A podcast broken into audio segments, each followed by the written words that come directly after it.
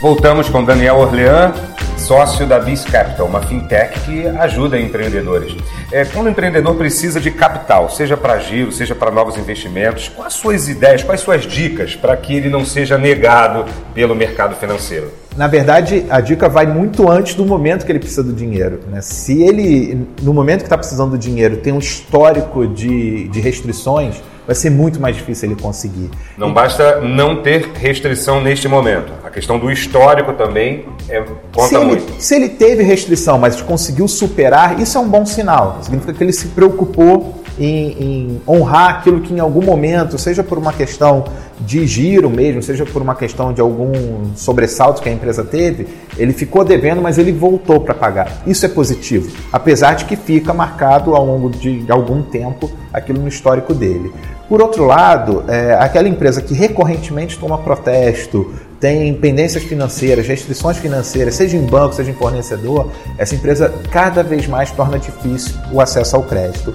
Mas não é, não é só isso, é importante também é, saber o que, que aquele empreendedor está buscando. Se ele está buscando uma linha de crédito porque mês a mês ele está tendo prejuízo, cuidado, ele só está cavando o buraco mais fundo. É importante ele olhar para a empresa dele e perceber por que, que eu estou tendo esse prejuízo.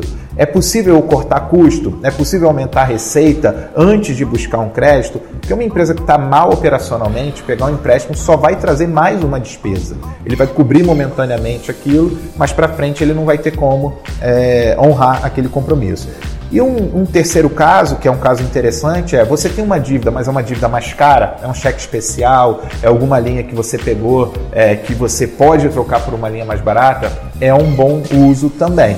Além, é claro, de situações onde você está é, tá percebendo uma demanda reprimida no mercado, precisa de um crédito para expandir, precisa de um crédito para comprar estoque para um momento especial, por exemplo. Está chegando aí é, Dia dos Namorados e você é uma floricultura, está chegando o Dia dos Pais ou das Mães e você atende esse público, né, ou atende quem vai dar um presente para esse público um Natal, um Carnaval e você quer investir porque você sabe que virá uma demanda que vai aumentar seu custo ou comprar à vista um volume maior que vai te dar um desconto, tudo isso são, são casos, são situações onde pegar o empréstimo faz sentido.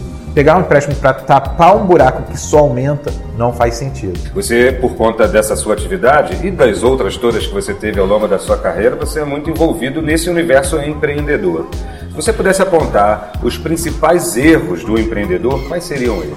Tem alguns que são tão repetidos que viram até clichê, né? mas que a gente não pode deixar de falar. Um primeiro, um primeiro grande erro que a gente vê em empreendedores, principalmente empreendedores pequenos, eles não saberem separar a TF da PJ, eles não saberem separar sua vida financeira pessoal da vida financeira da sua empresa. Então misturam despesas, misturam receitas e no final das contas ele não tem uma clareza de como é que a empresa dele opera. É, e, esse, e essa também é a semente para um segundo problema. A gente vê muito empreendedor que não tem conhecimento de como seu negócio funciona financeiramente falando. Ele sabe como atender cliente, ele sabe de quem que ele vai comprar, mas ele não sabe o que, que dá dinheiro para ele, o que, que dá prejuízo para ele. Então, às vezes, conhecer as linhas de custo da empresa, as linhas de receita, planilhar mesmo, colocar todas as linhas que trazem resultado e tentar entender cada uma dessas linhas permite, por exemplo, perceber que você está insistindo num produto que te dá prejuízo, que você está vendendo um prato ou oferecendo um serviço que quanto mais você vender, pior vai ser. Eu já vi isso acontecer muito em diversos negócios, negócio de alimentação, serviços, serviços ao consumidor direto, varejo. É não conhecer é, o modelo econômico do seu negócio né? e, e, por consequência, não conhecer o modelo financeiro também. E o terceiro grande erro é não ter conhecimento do fluxo de caixa. Você pode vender muito, mas demorar a receber. Você pode vender pouco e receber mais rápido. Você gastar mais rápido do que você recebe abre um buraco no seu fluxo de caixa, que vai te exigir um capital de giro. E aí você às vezes acaba consumindo um cheque especial, que tem juros altos. Então, como você vai trabalhar muitas vezes para quê?